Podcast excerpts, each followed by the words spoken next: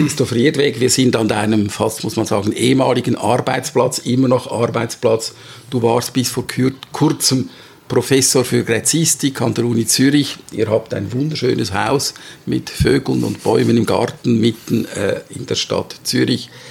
Gräzistik, Altphilologie, ähm, das ist ja ein sogenanntes Orchideenfach. Das sollte man möglichst vermeiden zu studieren. Es gibt nur etwas, das noch schlimmer ist, das ist die Kunst. Aber eben jetzt, warum, warum Altphilologie? Was hat dich an dieser Altphilologie, an der Gräzistik so fasziniert? Also zunächst mal, Orchideen sind ja wunderbare Pflanzen. Insofern sind all diese Orchideenfächer zwar häufig klein, aber ausgesprochen fein. Wenn wir jetzt spezifisch eben die Gräzistik anschauen und hier in Zürich das betrachten, beginnt es ja tatsächlich mit Zwingli. Zwingli wollte ja die biblischen Sprachen hier stärken, im Sinne auch des berühmten Slogans eben ad fontes, zurück zu den Quellen. Und was macht er? Er holt hier den Jakob Wiesendanger, Zeporinus, von dem ich immer wieder sage, das ist mein Vor, Vor, Vor, Vor, Vor, Vor, Vor, Vor, Vorgänger. Der, der, der eben ein Schüler von Reuchlin war und für Zwingli natürlich abgesehen von seiner außerordentlichen Gräzistikkompetenz auch noch etwas mitgebracht hat, was vermutlich Zwingli sogar noch ein bisschen wichtiger war, nämlich Hebräisch auch. Und als Schüler von Reuchlin kannte er beides und der ist in jungen Jahren eben ehemaliger Winterthur-Umgebung ist er hierher gekommen und hat dann in dieser Prophezei gewirkt. Im Übrigen sehr früh gestorben, mit 25 Jahren. Zwingli sagt, ein Homo monstrose laboriosus, das versteht man so. so monströs, ja, fleißig und arbeitsam. Ja, ja. Und deswegen wahrscheinlich eben zu früh gestorben. Aber zum Beispiel hat er eine Grammatik gemacht, die nachher noch 250 Jahre auch weiter gedruckt wurde und gebraucht wurde für Griechisch. Er hat mit Zwinglis Vorwort Award versehen, dann posthum noch äh, diese Publikation eben von Pindar zustande gebracht. Pindar etwas vom Schwierigsten, da durchaus auch ein humanistisches Anliegen zu überlegen. Also bei Zwingli jedenfalls im Vorwort, wie verhält sich das jetzt auch zu hebräischer Lyrik, zu Psalmen, kann man da Bezüge herstellen. Das einfach nur, um zu sagen, was so fremdartig wirkt, was als vernachlässigbar wirkt, was man nicht studieren soll. Wir sollen nie vergessen, dass zur Gräzistik auch einer der aller einflussreichsten, wenn auch super dünnen Texte der Antike gehört, nämlich das Neue Testament. Und wiederum beim Neuen Testament ist der Bezugstext bekanntlich das Alte Testament und für dieses griechische Neue Testament ist das die griechische Übersetzung der Septuaginta, die ab dem dritten Jahrhundert vor Christus in der Weltstadt Alexandrien produziert worden ist, die uns zutiefst geprägt hat, bis in Begriffe hinein, dass wir von Firmament noch reden, ist eine komische Übersetzung. Im Übrigen bis in die Dogmatik hinein. Wahrscheinlich hängt doch die Jungfrauengeburt auch wesentlich mit einer umstrittenen Übersetzung aus dem Hebräischen ins Griechische zusammen bei Jesaja, wenn ich das kurz noch sagen darf. Siehe, die Jungfrau wird gebären. Das die Frage ist im Griechischen da Parthenos das richtige Wort fürs Hebräische, also die Jungfrau oder die Neanis, die junge Frau. Das wurde schon in den ersten Jahrhunderten nach Christus dann zwischen Juden und, und Christen heftigst diskutiert und man kann insofern zugespitzt sagen, das Jungfrauendogma ist ein Übersetzungsfehler vom Hebräischen ins Griechische ja offenbar bei vielen äh, Dingen, die hoch umstritten sind, ist das so. Und wenn man sagt, das Neue Testament ist in Griechisch, dann müsste man auch beifügen, das ist ja eigentlich nicht so eine exotische Sprache. Das ist eine Sprache, die man sogar noch gelegentlich, nicht mehr so häufig, gelegentlich an der äh, Mittelschule lernt. Also eigentlich wäre es nicht so wahnsinnig schwierig, auch dann auf den Urtext zurückzugehen und viele Fragen zum Beispiel im Streit mit den äh, Fundamentalisten zu klären. Aber da Absolut. kommen wir. Absolut. Aber noch kurz eben dann jetzt generell, das ist ja nur ein Aspekt, sonst äh, Philologie eben, man soll das nicht studieren. Ich würde natürlich genau das Gegenteil sagen. Man soll das unbedingt studieren, weil da auch Generalisten und Generalistinnen daraus entstehen. Denn die Bandbreite ist einfach gigantisch.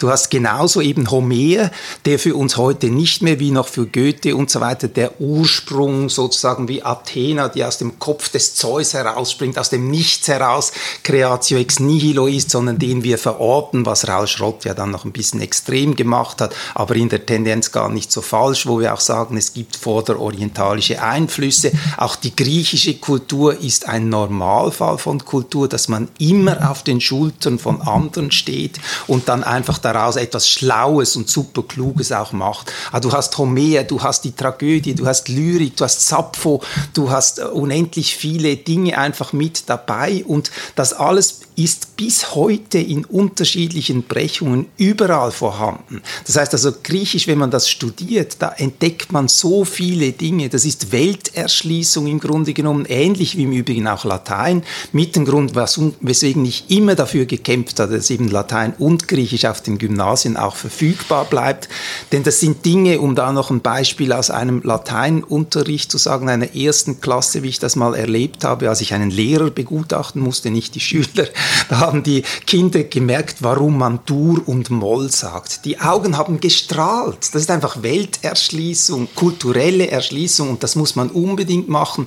In der Universität ist es zentral. Universität ist es zentral, weil das eben Verbindungsdinge sind. Die Antike hat so oft immer wieder durch Renaissance, durch Wiederbezugnahmen bis in die modernste Theoriebildung, eben auch der Dekonstruktivismus, Derrida hat immer Platon gelesen, das hat immer nachgewirkt und insofern, man kommt nicht darum herum, ob man es nun liebt oder nicht, wie ich es eben wir gerade einmal bei Derrida und dem De Dekonstruktivismus. Wo hat und wie hat Platon den Dekonstruktivismus begründet? Also begründet würde ich nicht sagen, aber ich, und ich bin jetzt auch nicht der große äh, Dekonstruktivist, mhm. um darüber wirklich sehr viel Vertiefendes zu sagen. Klar ist, dass eben sich Derrida immer wieder von Platon hat inspirieren lassen, nicht zuletzt auch von der Schriftkritik bei Platon. Ich selber neige dazu zu sagen, dass Platon sehr wohl auch ein Postmodernist ist. Bei ihm muss man ja im Sinne dieser Zwei-Welten-Theorie auch immer klar überlegen, überlegen, redet er jetzt über unsere Situation hier als inkarnierte Wesen, denn für Platon ist die Wiedergeburtslehre fundamental. Und in dieser Situation der Inkarnation ist für Platon alles im Fluss. Das ist ein Erbe von Heraklitea, das Pantarei, mhm. alles fließt.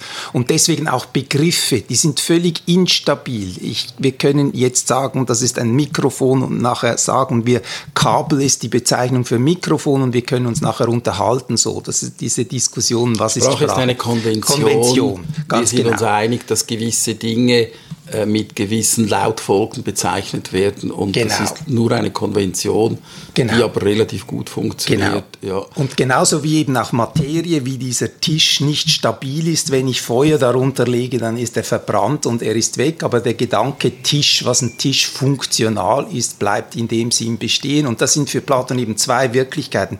In der Wirklichkeit des Fließens, des Materiellen ist völlige Instabilität, da würde er zustimmen gegenüber dem Postmodern, dass Sprache Sprache auch keinen Zugriff auf eine außersprachliche Wirklichkeit hat. Aber genau das will er ja überwinden mit diesem Postulat von Ideen, zu denen man streben muss, nicht zuletzt auch bei ethischen Diskussionen, Gerechtigkeit. Jetzt hat sich deine, deine Begeisterung äh, ja nicht übertragen auf das Bildungswesen. Die alten Sprachen sind ähm, am Zurückgehen. Das kommt noch. Ähm, es, gibt, es gibt dieses große, diesen kategorischen Imperativ und der heißt MINT. Ähm, wir müssen mehr Mathematik und weniger Geisteswissenschaften machen und du bist sozusagen da mit der Altphilologie und besonders mit der Gräzistik du gehörst da zu den Losern. Das ist natürlich eine völlig verkürzte Weltsicht, wenn man das so betrachtet. Also wir werden, und ich meine, das ist natürlich seit Jahren, wo man immer wieder auch von der Krise der Geisteswissenschaften spricht und eben auch Griechisch dazu, jetzt mit KI ja wieder neue Akzentuierungen beim Ganzen mit dabei. Ich glaube, es ist eine völlige Verkennung der Bedeutung, die eben genau dieses Reflektieren über die Grundlagen unserer unseres Handelns auch für das Funktionieren einer Gesellschaft und einer Gemeinschaft hat. Wenn diese übergeordneten Fragen eben nach dem, was wirklich einen Wert hat, was gut ist, nicht nur einfach was nützlich ist, womit ich Geld machen kann, womit ich irgendwie Maschinen zum Laufen bringen kann, sondern auch die Frage, welche Maschinen wollen wir eigentlich? Was macht den Menschen zum Menschen? Was macht den Menschen im Kontakt mit anderen Menschen, im verständnisvollen Umgang auch mit Schwächeren zum Menschen, wo nicht nur Might is right gültig ist. Das ist absolut fundamental, dass man diese Fragen stellt und die muss man ins Zentrum stellen. Und ich meine, wenn wir uns selber, wir kennen uns ja vom Gymnasium her, an unsere Jugendzeit erinnern, mit 17, 18 Jahren will man die Welt verändern. Da geht es nicht nur um mathematische Formeln, die sind auch fantastisch und sind wichtig. Mathematik, vor allem wo es nicht angewandte Mathematik ist, ist im Übrigen nichts anderes als eine Geisteswissenschaft. Und leider geht es auch in der Mathematik, habe ich gehört, führt selbst hier an der Universität im Moment einfach alles Richtung angewandte Mathematik, was eine enorme Verkürzung ist,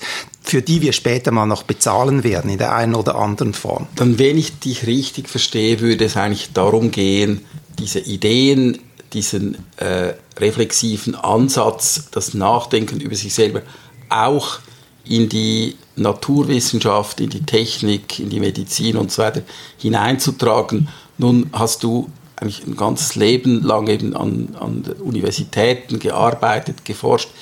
Inwiefern wird das gemacht und inwiefern ist da noch etwas zu tun, dieses Hineintragen? Also ich denke, jeder einzelne von uns ist da gefragt, das zu machen. Wir haben in Zürich hier unter anderem eben dieses Zentrum Altertumswissenschaften begründet, genau aus der Überlegung heraus, dass wir der Auffassung waren, man muss dieses kritische Reflexionspotenzial, das die Antike, wie im Übrigen Geschichte generell hat, du bist ja ein Historiker auch, das muss man einfach wieder stärker ins heutige Bewusstsein zurückrufen.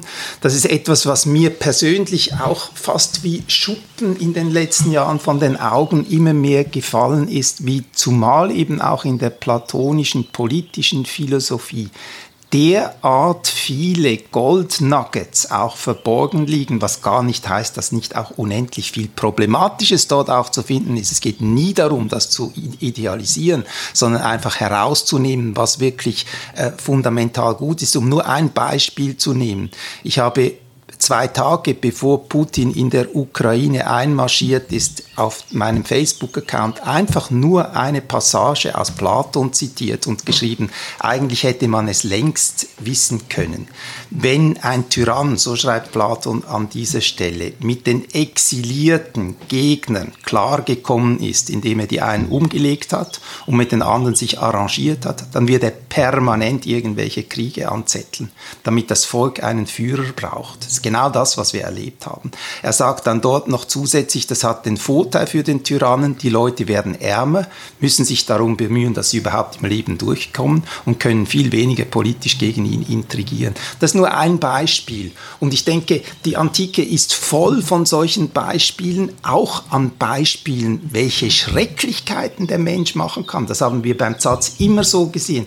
Denn das ist vielleicht die Schwierigkeit, wie früher die Antike häufig betrachtet wurde. Also etwas Ideales, verklärt, wunderbar, grandios ja. und so weiter. Ja.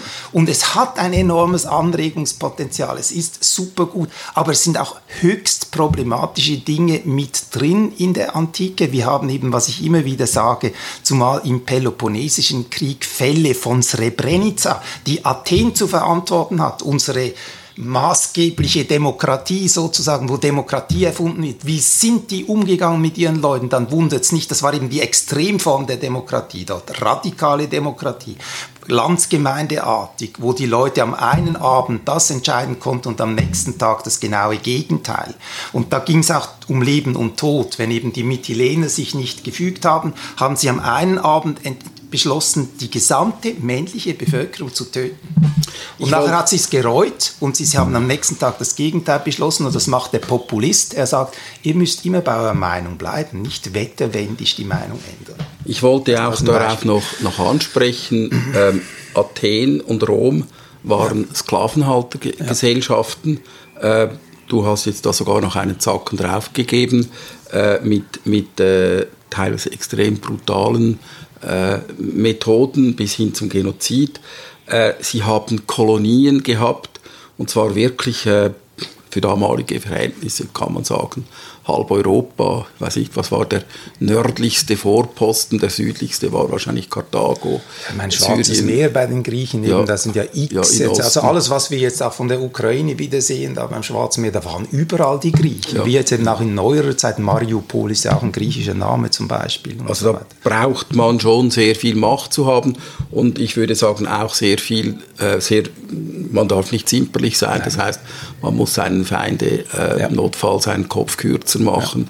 Ja. Ähm, das gehört für dich aber dazu, dass diese, diese Gesellschaften, du sagst es eben, nicht zu verklären, sondern nicht. in ihrer problematischen, ähm, in ihrem problematischen Dasein, aber als Teil des europäischen Erbes zu begreifen. Genau. Und ich meine, wir müssen ja immer auch genau eben in den Blick nehmen, welcher Missbrauch mit dem antiken Erbe im Laufe der Jahre auch gemacht wurde. Gerade eben auch zum Beispiel bei der Sklavenhaltung.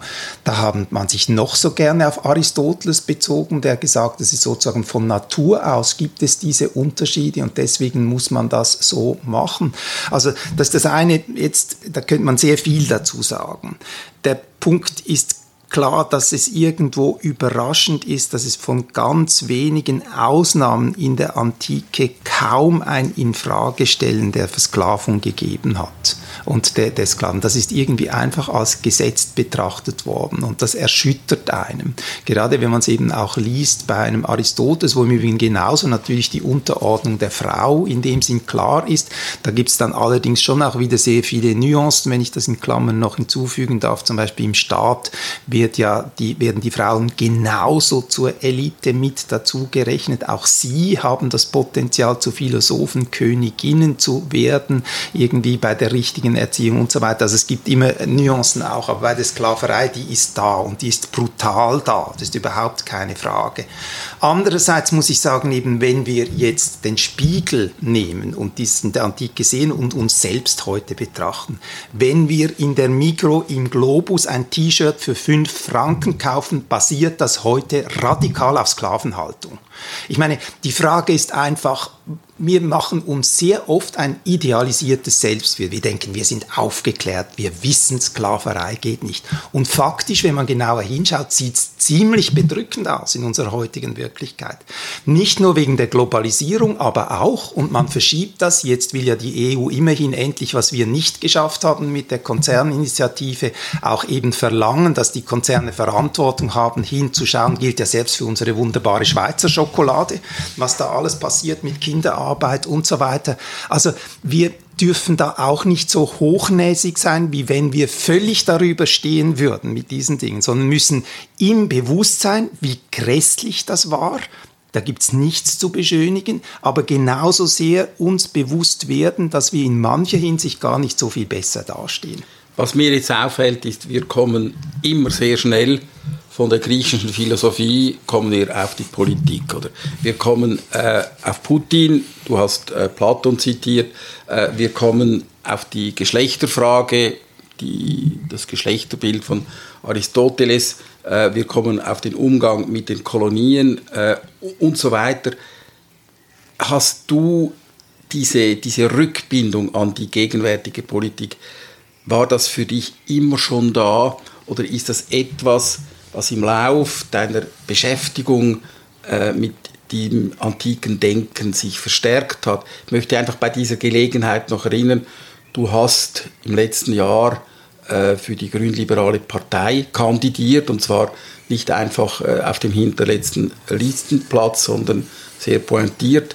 Du äußerst dich äh, auf dem vielgeschmähten Facebook kritisch über die Politik von Israel und so weiter. Also man hat das Gefühl, du hältst dich da nicht äh, hinter dem Berg zurück, du bist mhm. sehr, sehr klar politisch. Aber ist das etwas jetzt in deinem Leben, das immer schon da war oder ist das so im Lauf der Zeit stärker geworden? Also es, zum einen war es wirklich immer schon da und ich habe mir auch schon mal zu Studentenzeit hatte ich mir überlegt, ob ich nicht politisch aktiv werden möchte und das war natürlich bei mir familiär sozusagen vorgegeben, wäre das die CVP gewesen und da bin ich damals, ich glaube so als 28, 29-Jähriger hier mal bei der Zürcher CVP-Versammlung gegangen. Das fand ich so grässlich, dass ich gedacht habe, da kannst du nie mitmachen. Dann nachher bin ich natürlich nicht zuletzt durch die Das waren die Erben der also die, die CVP hieß ja vorher katholisch-konservativ KK. Nein, das war, das mehr, war dann eine große so Revolution, dass sie zur CVP ja. wurde und heute hat sie das C sogar weggestrichen. Genau. Und, äh, also nein, das war mehr, dass das irgendwie so einfach mehr eine Familienangelegenheit war irgendwo. Es, es wirkte einfach nur komisch auf mich, dass ich da den Eindruck hatte, ich kann mich da nicht engagieren. Umgekehrt eben jetzt zum Beispiel beim Umgang mit der Antike war für mich die Frage, was sagt uns das heute, immer zentral. Also ich liebe die Antike auch für sich selber im Sinne des Rekonstruierens einer Welt, die eben 2000, 2500 oder mehr Jahre zurückliegt. Aber für mich ist schon immer die Frage gewesen, was sagt das uns heute? Und auch der Versuch des Hineinfühlens in die Denkart der damaligen Zeit, um das nachher zu kontrastieren. Und da bin ich schon früh im Studium immer eigentlich viel stärker auf Kontinuitäten als auf, auf Veränderungen gestoßen. Eben, man muss immer nach der lateinischen Maxime mutatis mutandis, muss man das natürlich machen, aber ich glaube eigentlich, dass die anthropologischen Konstanten, sei es bei Liebe, bei Umgang auch mit Geld, Gier, Frage des ethischen Verhaltens, der Achtung gegenüber dem Schwächeren und so weiter, da gibt es derart viele Kontinuitäten und das macht ja diese Texte auch so oft so anregungsreich, weil sie eben, auch wenn man eine Antigone hier auf die Bühne bringt, wie das ja vor kurzem auch in Zürich, glaube ich, wieder war, die spricht so direkt zu uns bei der Frage eben, welche sind nun die maßgeblichen Gesetze, die man einhalten soll, was zählt mehr, übergeordnetes Gesetz oder ein lokales Gesetz, was natürlich in jeder Art von totalitärer Struktur da ist. Also das ist immer wieder da. Dann bin ich, habe ich, wollte ich vorhin noch sagen, durch diese acht Jahre in Rom, das Instituto Svizzero, das ja eben einerseits Pro Helvetia, Staatssekretariat, äh, sehr enge Verbindungen hat, bin ich da wirklich auch stark in die Politik hineingekommen. Also es sind Bundesräte, wenn sie nach Rom gekommen sind, sind eigentlich immer auch kurz beim Instituto Svizzero vorbeigekommen. Das hat mir durchaus auch Freude gemacht und dann muss ich sagen, dass ich durch die Operation Libero in der Zeit bei Flavia Kleiner eben, da bin ich schon auch neu motiviert worden und durch die Operation Libero bin ich dann wirklich auch wieder aktiv geworden, weil sie einmal ins Volkshaus, glaube ich, eingeladen hatten vor den letzten Nationalratswahlen war das. Und da hatten sie eigentlich ja die Idee, irgendwie auch so Quereinsteiger und Quereinsteigerinnen zu portieren, waren allerdings zu spät dran, aber da haben sich alle Parteien vorgestellt. Und das war noch die Phase, wo der Gerhard Pfister auch ein bisschen stark rechts die Kante geschärft hat, auch im Sinne des Abendlandes gegen den mhm. Islam. Und ich bin ja der Erste, der das Abendland auch etwas Tolles findet, aber wiederum im Bewusstsein, wie viel höchst problematische Aspekte wir auch in unserem Abendland mit drin haben. Aber diese Verschärfung damals hat mir gar nicht gefallen. Ich finde, in der Zwischenzeit ist da äh, Pister auch sehr viel wieder stärker in die Mitte gerückt. Jetzt könnte ich mir also auch ein Mitwirken in der Mitte gut vorstellen. Aber da war dann auch sofort die Sympathie mit der jetzigen Leitungsequipe, auch der Grünliberalen, neben Corinna Gredig und Nicola Foster und wer da alles dazugehört, jetzt auch eben Tiana Mosser, das sind alles Personen, mit denen mich auch ich mich in der Haltung identifizieren kann. Deswegen habe ich mich und werde ich mich auch weiter sehr gerne eben da auch für die Grünliberalen einsetzen. Das ist das. Und es ist so, dass aus meiner Sicht, ich habe ja das Facebook habe ich begonnen in Rom für das Instituto Svizzero, weil ich fand, eine solche Kultur- und Wissenschaftsinstitution muss heute auch in den Social Media präsent sein und das habe ich einfach meinen Namen hergegeben, damit wir das so gemacht hatten als Basis. Und wirklich aktiv geworden auf Facebook bin ich erst, als ich den Eindruck hatte, jetzt driftet unsere Gesellschaft immer stärker nach rechts in einem Sinne, dass ich da doch finde, die Gefahr einer Refaschistoidisierung unserer Gesellschaft ist extrem stark. Und insofern finde ich, das hatte mich als Jugendlicher schon wirklich einfach auch umgetrieben bei der Auseinandersetzung mit den Schrecken des Zweiten Weltkrieges, die ich mit Schaudern und Faszination auch äh, immer gelesen und studiert hatte, auch auf der Gymnasialzeit, habe mich immer gefragt, hätte ich die Kraft aufzustehen? In einer solchen Situation, wenn der öffentliche Druck derart stark ist. Und ich finde, heute sind wir wieder in dieser Situation, wo es wichtig ist, dass wir zu unseren Überzeugungen stehen. Ich denke, auch die Gefahr liegt in der jetzigen globalen Situation in erster Linie scharf rechts, so viele Übertreibungen es auf linker Seite auch gibt. Und da gibt es ja teilweise auch diese Hufeisen-Tendenz, wie in einem tollen Artikel in der FAZ festgestellt wurde, ist das eben die die, diese seltsamen linken Extremismen sich mit einer rechten rassistischen Tendenz wieder stark plötzlich auch zu berühren beginnen. Das ist ein weites Feld, das wir ja, je nachdem auch noch Die Sprachregelungen, die jetzt plötzlich, äh, plötzlich, oder die Bücher, die jetzt plötzlich ja, ja. Äh, als problematisch genau. erachtet werden. Genau. Wir haben das in den USA, genau. äh, aber plötzlich äh, sieht man das auch in Europa, in, der, in, in, Deutschland, in der Schweiz. Genau. Äh, also das, das ist ja schon ein bisschen äh, beunruhigend. Genau, wobei ich offen gestanden glaube, dass gerade unsere alte Tante NZZ in den letzten Jahren teilweise ja auch scharf rechts äh, geblinkt hat, äh, da irgendwie dieses, diese Cancel Culture Problematik teilweise überzeichnet und immer darauf losrennt. Sie hat sich eher wieder etwas besser eingemietet in der letzten Zeit, finde ich persönlich. Also ich war schon drauf und dran, das Abonnement auch noch zu kündigen, aber das habe ich jetzt nicht gemacht und lese viele Dinge wieder sehr, sehr gern mit drin.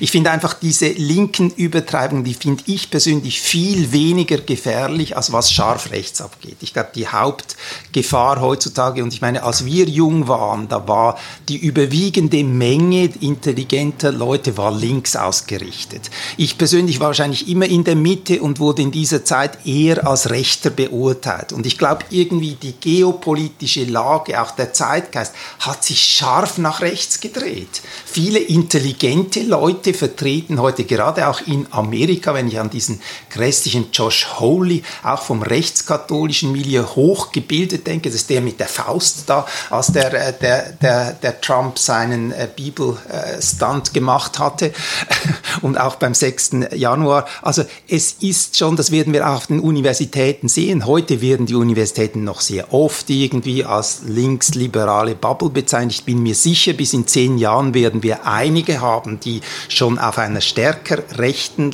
Linie da fahren und das wird mich so nicht freuen. Bleiben wir noch einen Moment bei dieser, äh, du hast das Stichwort der Cancel-Kultur erwähnt. Ich möchte von hier den Sprung machen zum Islamismus.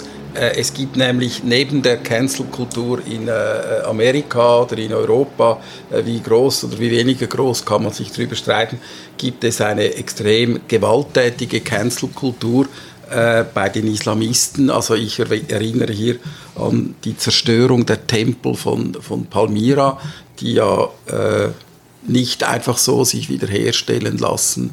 Das ist auch etwas, was sehr beunruhigend ist, umso mehr als ja der Islam, der gehört zu diesen drei Buchreligionen, also Judentum, Christentum, Islam, in dieser Reihenfolge sind sie nämlich entstanden äh, und hätten eigentlich unheimlich viele Gemeinsamkeiten, äh, aber es gibt da ganz scharfe, ganz scharfe äh, Gegensätze. Es gibt Kriege, gerade jetzt in Bezug auf den Islam oder den Islamismus, muss man sagen. Genau, eben das ist der entscheidende Punkt. Es ist ja nicht der Islam, sondern es ist eine bestimmte Ausprägung des Islam, die in den letzten, sagen wir jetzt eben mal 20 Jahren, einfach das Bild weltweit dominiert und die Schlagzeilen auch dominiert hat und die höchst problematisch ist.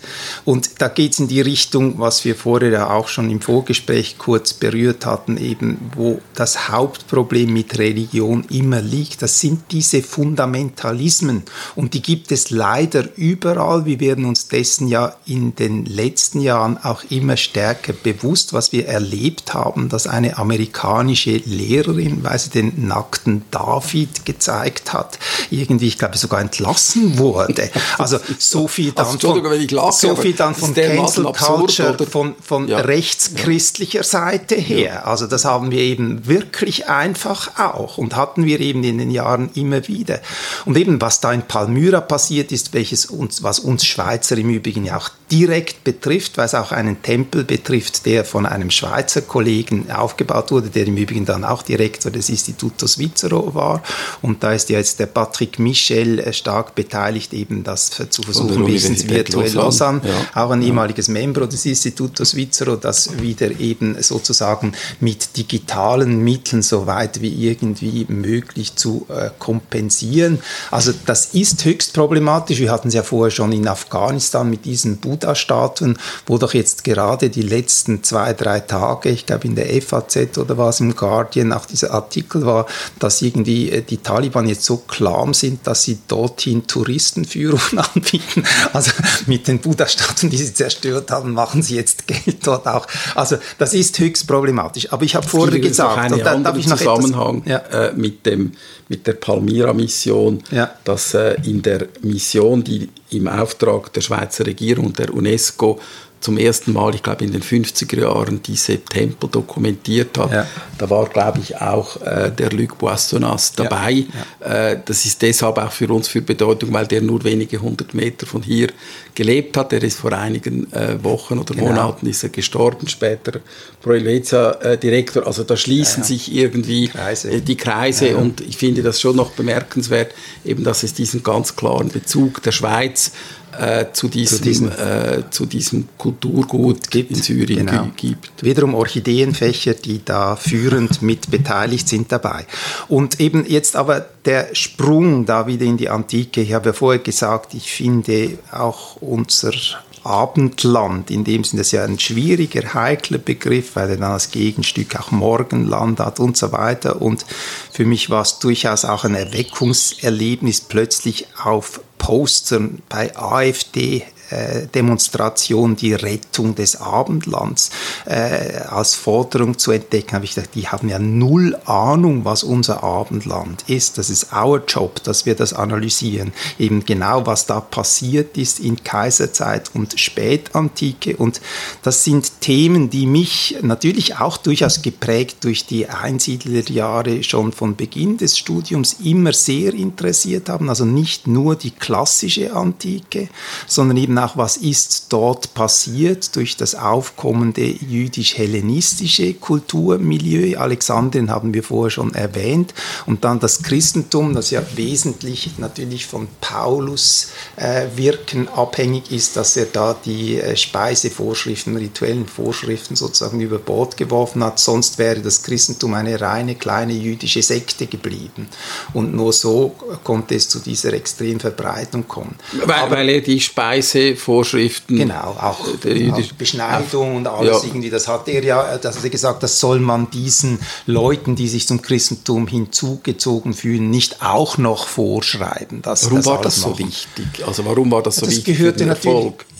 Ja, weil sonst irgendwie, also es wäre natürlich schon rein ethnisch, denn das Judentum, das das pflanzt sich innerfamiliär weiter. Was ist die Bedingung? Glaube ich, die Mutter, die Mutter muss, muss, muss, jüdisch äh, sein. Also insofern ist es, dann gab es schon auch noch die mhm. Theosebes, diese Gottesfürchtigen, die irgendwie als äh, zugewandte Orte waren. Aber das Judentum an sich war nicht hatte nicht das Potenzial, zu einer weltweiten Religion zu werden. In dem Sinn, dafür braucht es das Aufgeben dieser Anforderungen, eben sowohl was Religion betrifft, da kommt da durchaus auch der Heilige Geist mit dazu und, und alle anderen Dinge, und das Aufgeben dieser Vorschriften, die eben sehr, sehr streng waren und bis heute auch sind, wenn man orthodox äh, jüdisch ist. Das war, glaube ich, mit ein wichtiger Punkt.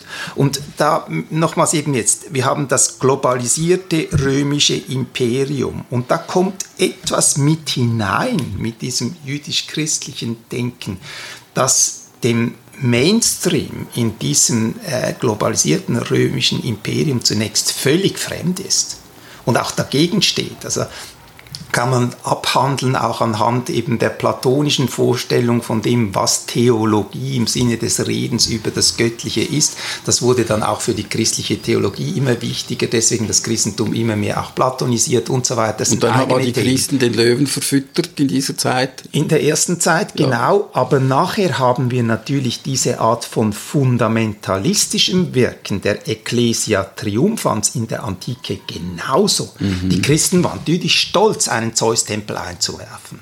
Wenn man zum Beispiel die Kirchengeschichte von Theodoret von Kyros liest, da läuft es einem kalten Runterrücken. Sie hatten noch keine Kompresslufthämmer und keine Dynamitbomben, um die Dinge in die Luft zu sprengen, aber sie waren genauso stolz, da solche Kulturgüter zu zerstören. Insofern auch da würde ich immer wieder dazu einladen, ein bisschen bescheidener zu sein. Es ist grauenhaft, was die Taliban, was der Islamische Staat angerichtet haben aber es ist auch nicht unique. Selbst in unserer Geschichte, in unserer abendländischen Geschichte haben wir solche Bruchlinien mit drin.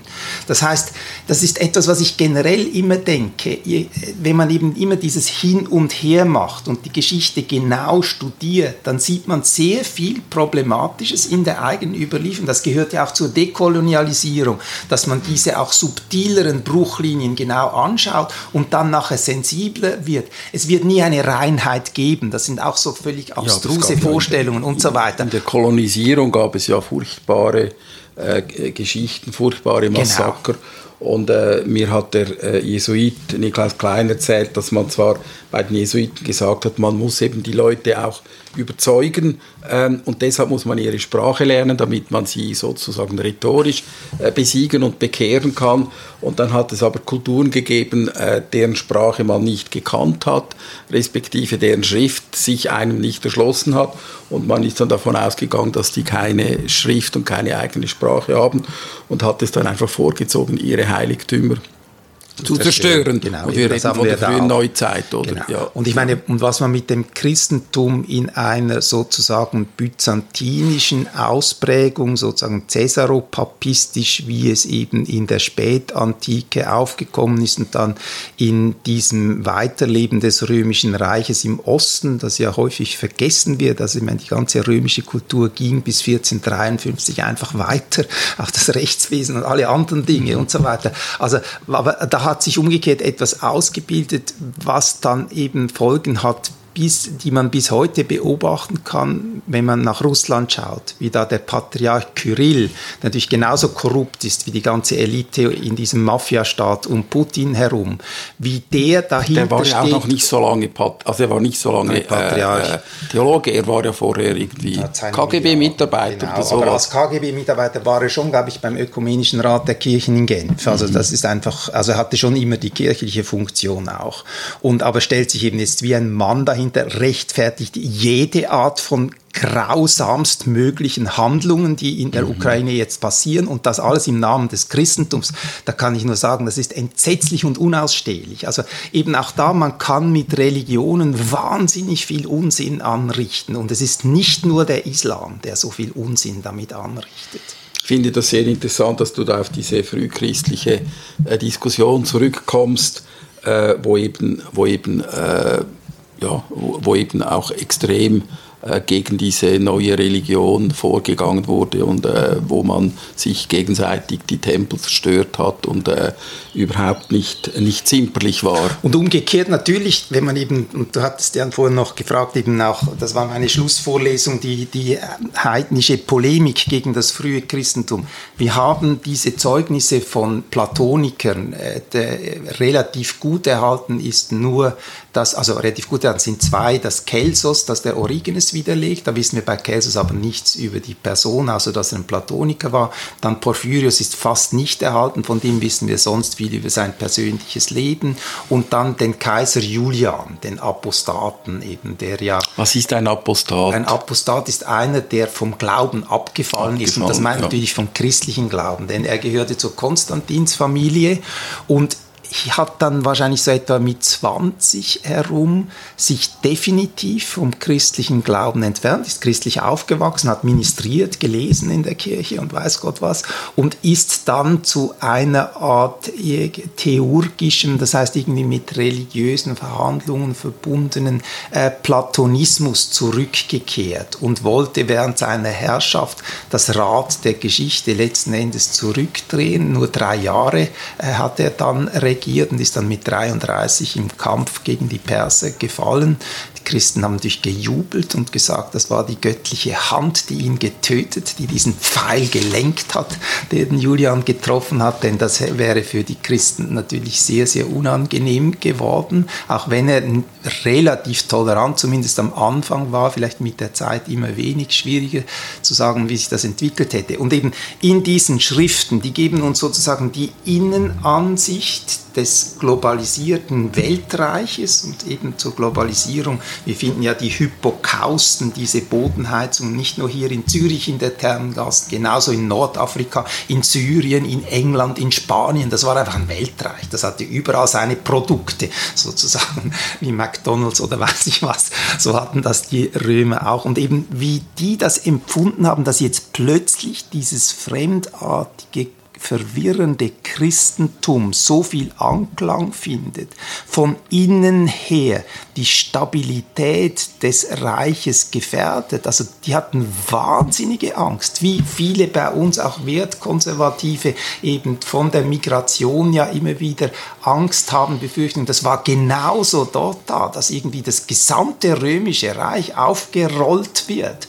Und natürlich hat sich das römische Reich im Laufe dieser Auseinandersetzung Umsetzungen verändert, wobei aber, und das finde ich eben als Wissenschaftler dann auch sehr interessant, man sagen kann, die Osmose hat in beiden Richtungen funktioniert. Also selbst christliche Gedanken, jüdisch-christliche sind in das pagane Denken eingegangen und selbstverständlich sind unendlich viele Elemente des paganen Denkens in die christliche Religion Weihnachten äh, mit dem Weihnachtsbaum, der Osterhase, die Eier und Trinität so weiter. Das sind, auch, äh, Christologie, ja, undenkbar. Ja, ja ohne die philosophischen Voraussetzungen. Aber jetzt haben wir diese, diese Relativierung, du hast jetzt einfach gesagt, ja, also äh, es gibt sehr viel Gewalt, es gibt sehr viel Ungerechtigkeit, nicht nur bei den anderen, sondern es gibt es auch als Konstante gewissermaßen. In unserer kulturellen DNA. In unserer Kultur, angefangen äh, von, den, von der Antike äh, über das Mittelalter, Neuzeit, Kolonisierung bis zur Gegenwart. Ähm, was machen wir jetzt mit dieser Erkenntnis, sagen, okay, es gibt den Putin und es gibt den Orban und so weiter, aber es gibt auch diese Tendenzen bei uns. Was machen wir jetzt mit dem?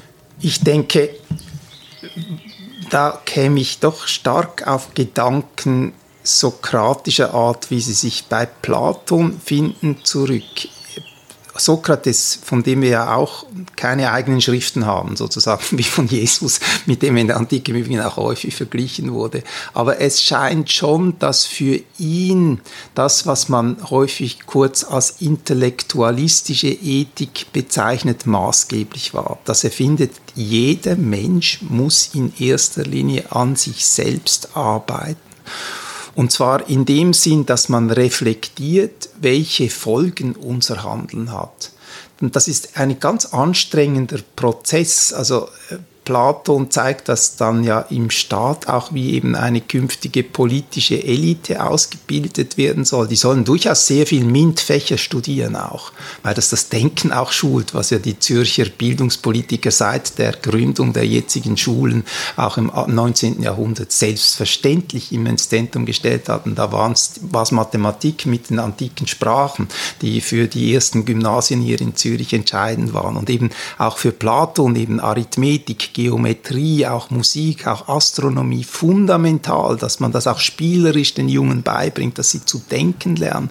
Und letzten Endes für Sokrates offenbar schon die Überzeugung, wenn ich auch lerne, zu reflektieren, losgelöst von meinem Eigennutz. Und das ist etwas, was sozusagen im äh, in, in den Anforderungen an die künftige Elite für Platon seit Kindsbein im Vordergrund steht, dass man schon bei Kleinkindern schaut, sind sie fähig, ihre Spiele auch mit anderen zu teilen oder nicht? Oder denken sie immer nur an sich? Dass, dass, wenn das Hand in Hand geht und diese Art der Reflexionskultur nachher sich entwickelt durch Erziehung, Schulen fundamental etc., dass man sich dann in der Tendenz für etwas Besseres entscheidet und nicht das Schlechteste macht. Das ist dieser Optimismus. Das habe ich früher irgendwie nie so recht verstanden. Auch gedacht, das ist naiv.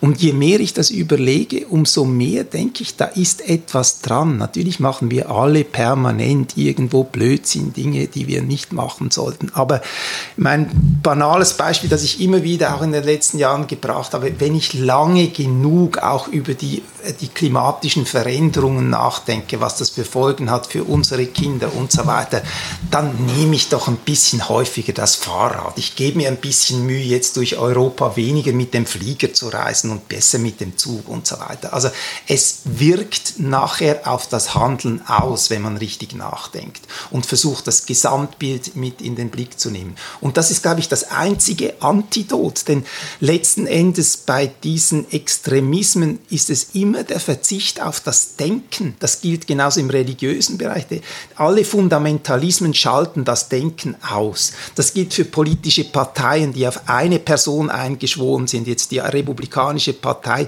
hat so leichte Zuckungen, wo noch eine richtige Partei spürbar wird, aber überwiegend ist das zu einem Personenkult geworden, wo man einfach nur eine Person hinterher rennt. Das ist Fundamentalismus. Sehr, sehr, bedenklich. Das haben wir ja, teilweise ja, bei uns ja. mit der SVP auch erlebt. Es ist immer immer wieder diese Gefahr da gewesen. Sie ist nicht gebannt, dass das zu einer Politsekte wird in dem Sinn und dann immer nur das entscheidende Wort von Herliberg gemacht wird. Das sind höchst problematische Entwicklungen, vor allem wenn sie dann Hand in Hand damit gehen, dass das Gegenüber, welches eine andere Meinung hat, verunglimpft wird und gesagt wird, das ist ein Vaterlandsverräter und weiß ich was. Dabei bewegen wir uns in der Politik im Bereich der Unsicherheit. Wir kennen nicht die letztrichtigen Lösungen. Wir müssen immer abwägen, abwägen, Kompromisse suchen. Und ich sage immer, es ist unwichtig, ob jemand etwas mehr rechts denkt oder mehr links denkt. Wir alle haben Vorannahmen. Wir können die ganze Komplexität nicht immer ungebrochen auf uns herunterprassen lassen. Wir müssen zunächst Abkürzungen machen, entscheiden. Aber dann müssen wir bereit sein, diese Vorannahmen erneut in Frage zu stellen. Das ist das Entscheidende. Wenn ich jetzt mir rechte Vorannahmen habe, muss ich mir sagen, ja, stimmen diese jetzt wirklich? Also wie ist das auch mit der Migration genau? Wenn ich mir linke habe, muss ich mir das auch überlegen, wo gibt es Übertreibungen? Und so sollte man eigentlich vernünftigerweise, wenn es nicht darum geht, immer nur ein paar Prozentpunkte Punkte mehr für die eigene Partei, auf Teufel komm raus einfach und unter Verzicht auf jede Art von Anstand äh, zu äh, erzielen, dann muss es doch möglich sein, in diesem Diskurs, der mühsam ist, wo man auf andere eingehen muss, auch menschliche Unzulänglichkeiten zu berücksichtigen sind, da muss man und kann man zu Lösungen kommen. Ich finde das sehr interessant jetzt zum Schluss, äh, wie wir mindestens die Hälfte der Zeit über aktuelle politische Fragen diskutiert haben, über Bildungspolitik, über Personenkult und so weiter, aber wie das auch ganz stark eigentlich unterfüttert wurde, diese Gedanken mit, mit äh, der Herleitung von antiken äh, Philosophen, antiker Geschichte. Wenn wir jetzt uns anschauen, was würdest du empfehlen, so etwas wie Antike für Dummies, das ist ein bisschen amerikanisch, aber wenn ich mich jetzt mehr damit befassen würde, aber nicht gerade äh, jetzt da zum Beispiel mich für einen Kurs anmelde äh, äh, am Zentrum für Altertumswissenschaften ja. und sage, ich möchte das irgendwo in meinem Alltag, ich möchte mal ein paar Gedanken mitnehmen und einbringen, äh, ich möchte das auch nicht unbedingt in Griechisch oder Latein mhm. lesen, weil ich diese Sprache halt vielleicht auch gar nicht kann. Was, was würdest du da empfehlen? Was gibt es Spannendes äh, um sich da einen, eine Einführung zu verschaffen. Also wenn ich jetzt da doch gleich den Ball des ZAZ, Zentrum Altertumswissenschaften, aufnehmen darf, denn da haben wir seit der Gründung 2019 eben regelmäßig diese interdisziplinären Ringvorlesungen gemacht und bewusst da auch hochaktuelle Themen immer ausgesucht. Also zunächst eben Migration.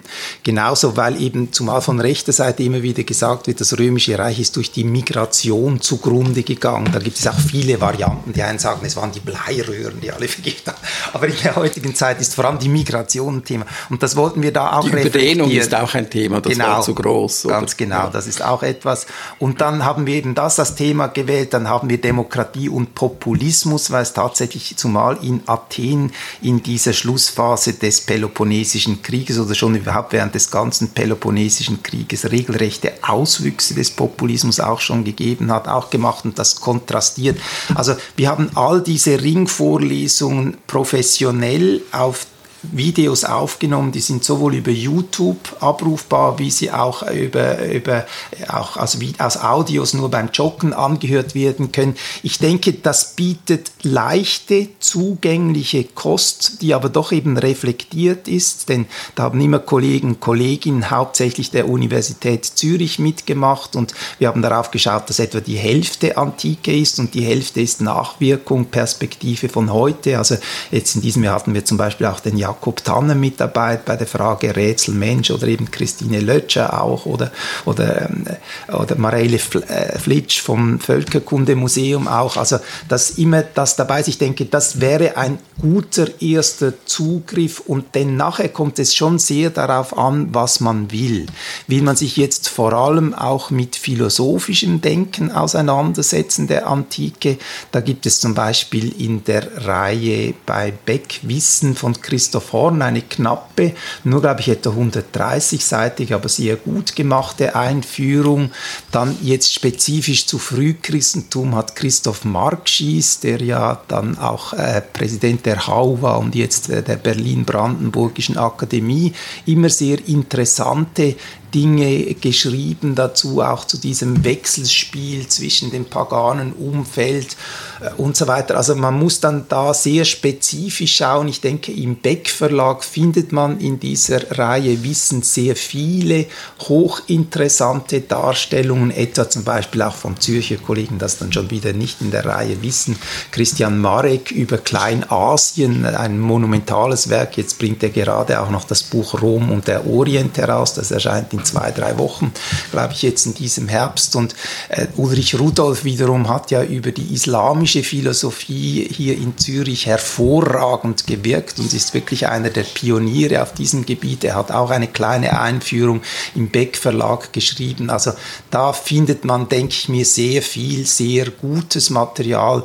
wie überhaupt diese früher stärker angelsächsische Tradition, dass die besten Experten die Dinge so vermitteln können, dass sie auch Leuten, die einfach nur kulturell interessiert sind, sich erschließen, immer mehr jetzt Fuß gefasst hat, eben in solchen Reihen wie Becksche Reihe Wissen oder eben auch jetzt in unseren Tätigkeiten. Wir wollten bewusst diese Ringvorlesungen nicht publizieren, sondern wir haben gesagt, unser Publikationsformat ist das Video und Audio, das wir nachher möglichst lang auf unserer Homepage Satz, aber eben auch auf den äh, Social Media Kanälen, insbesondere insbesondere YouTube verfügen, verfügbar halten wollen. Und die haben manchmal, also in der Regel nicht weniger als 500 Klicks, manchmal bis zu 3000 Klicks tatsächlich.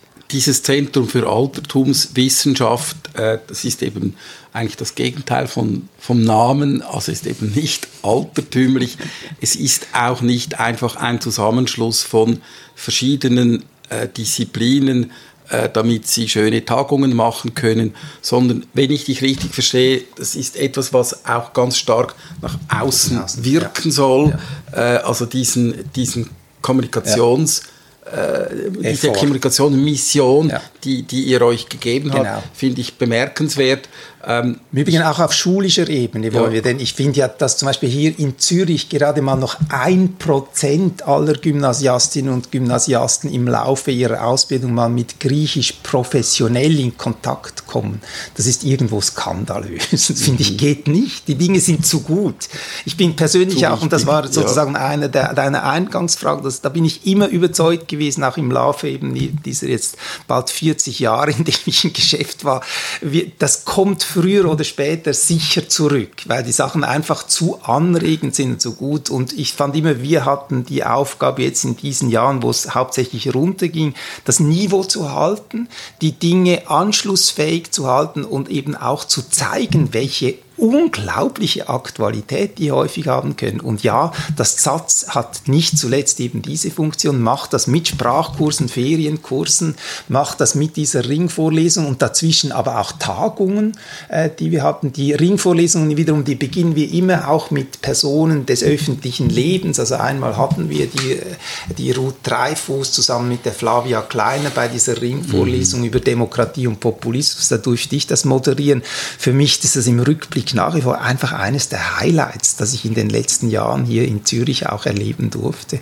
Wie vor kurzem jetzt auch mit dem Entwicklungspsychologen Moritz Daum. Da musste ich einspringen, weil die für als Gesprächspartnerin vorgesehene exzellente Philosophin, die jetzt in Düsseldorf unterrichtet, Anna Schriefel, leider erkrankt war. Und das war ein derart tolles Gespräch über die Enträtselung des Menschen, auch die Frage eben, wie kommt der Mensch zum Denken, durchaus im Sinne eben auch des platonisch-sokratischen, wie kann man Kinder auch dazu bringen, eben in der Rationalität sich zu entwickeln und insofern sich klar zu werden über das, was sie umtreibt, was irgendwie Emotionen, was Begierden sind und so weiter. Also das war auch wiederum so ein Highlight und äh, solche Dinge, diese Gespräche eben über die Fachgrenzen hinweg, die sind mir persönlich immer sehr, sehr wichtig gewesen und die empfinde ich als unheimlich bereichernd und da einfach auch immer das Gefühl, womit wir uns beschäftigen, das ist alles andere als verstaubt. Da muss man natürlich ein bisschen aktualisieren und eben sagen, das sind jetzt Dinge, die so nicht mehr sind,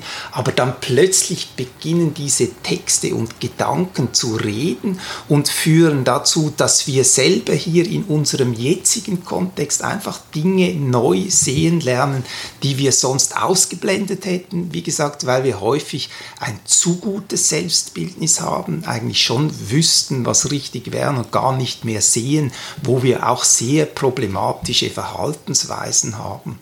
Das ist ein Schlusswort, wenn ich unser Gespräch so jetzt sehr verdichte, oder dann heißt es für mich zwei Sätze äh, äh, wage zu denken ja. äh, und auf der anderen Seite sehe die Dinge neu.